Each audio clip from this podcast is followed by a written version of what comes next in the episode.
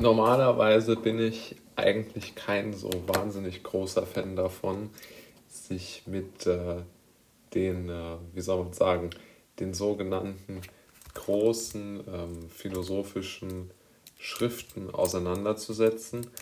Aber dieses äh, Höhlengleichnis von Platon, muss ich sagen, hat es mir sehr angetan.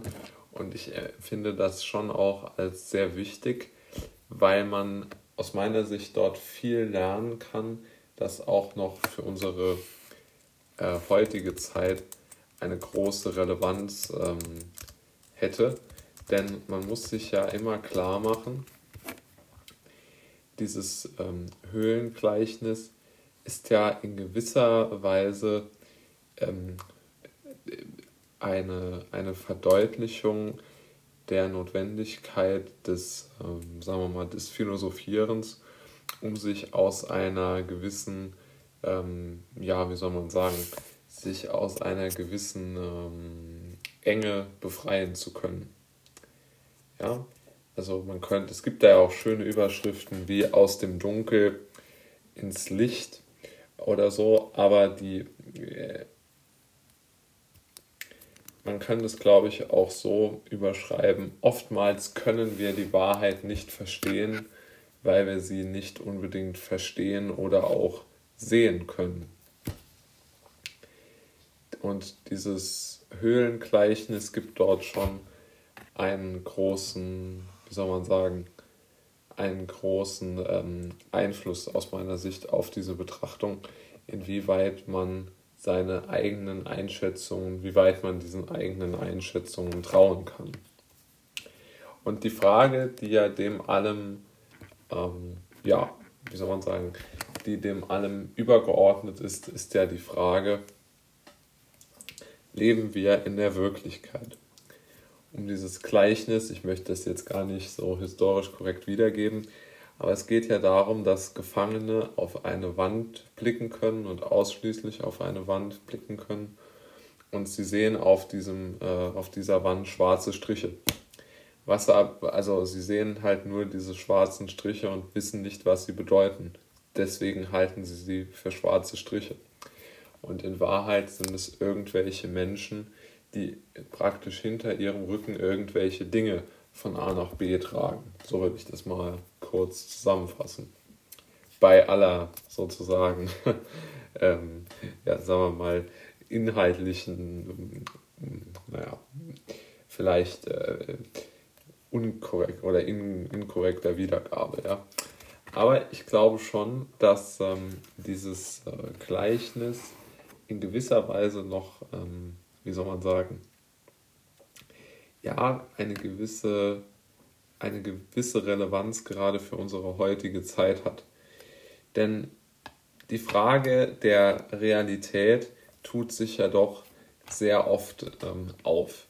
Ja, also ich finde, diese, diese schwarzen Striche an der Wand laden doch ein äh, zu der Metapher, äh, wenn man, äh, laden doch ein zu der Metapher, diese ganze Lehre oder diesen Gedanken einmal auf das Fernsehprogramm, auf die, ja, auf, auf das Fernsehprogramm, auf, auf die persönlichen ähm, äh, Gespräche, auf die YouTube-Videos, auf die Podcasts anzu, anzuwenden.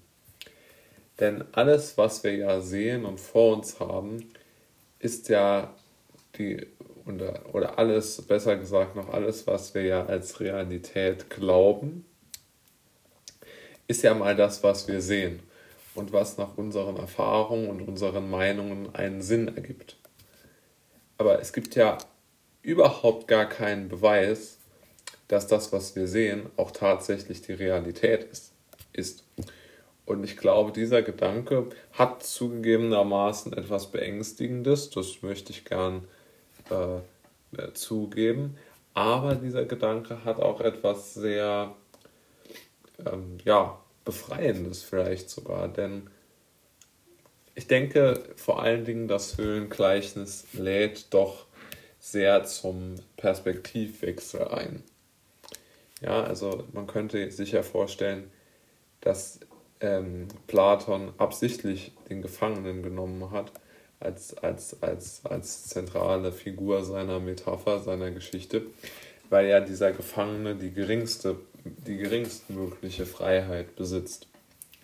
Denn jemand, der aufstehen könnte, der sich in diesem Raum frei bewegen könnte, der könnte ja sehen, dass, ähm, dass der Mensch, äh, dass die Menschen hinter ihm laufen und dass es sich nicht um schwarze Striche vor seiner vor seinen Augen handelt, sondern ganz einfach um äh, ja, um, äh, um Menschen, die irgendetwas durch die Gegend tragen.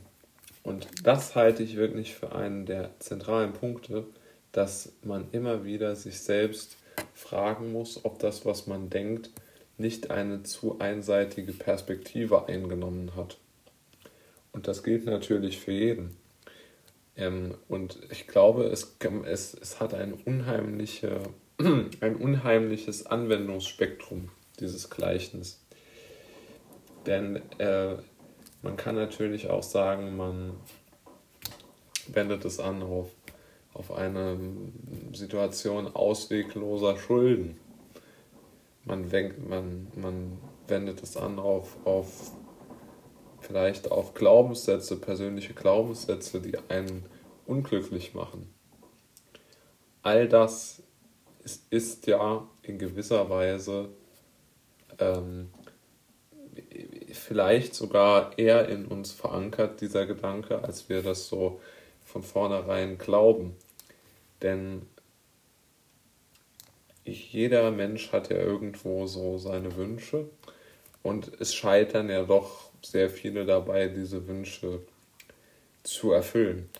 Und ich denke schon, dass es eine gewisse Interpretationsmöglichkeit gibt, dass ähm, die, diese ja, wie, wie soll man sagen, dass diese, diese optische Täuschung des Lebens, wenn man so will, wie jetzt in diesem Höhlengleichnis, vielleicht auch oftmals den Blick auf das realistisch äh, Erreichbare verschränkt äh, in gewisser Weise. Also dass man glaubt, man sei schon gescheitert zum Beispiel, obwohl man noch gar nicht gescheitert ist.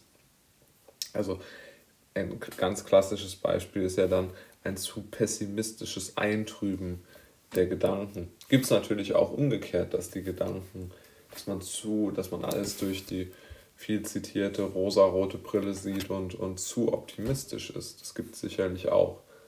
Ja, aber man, man muss sicherlich eine Balance finden, völlig d'accord. Aber ich glaube schon, dass, dass dieses Höhlengleichnis schon in irgendwo einem gewissen zentralen Punkt hat, dass man vielleicht äh, ein wenig mehr ähm, Hoffnung auch in auswegloser Situation, gerade als doch freilebender Mensch, äh, wagen könnte.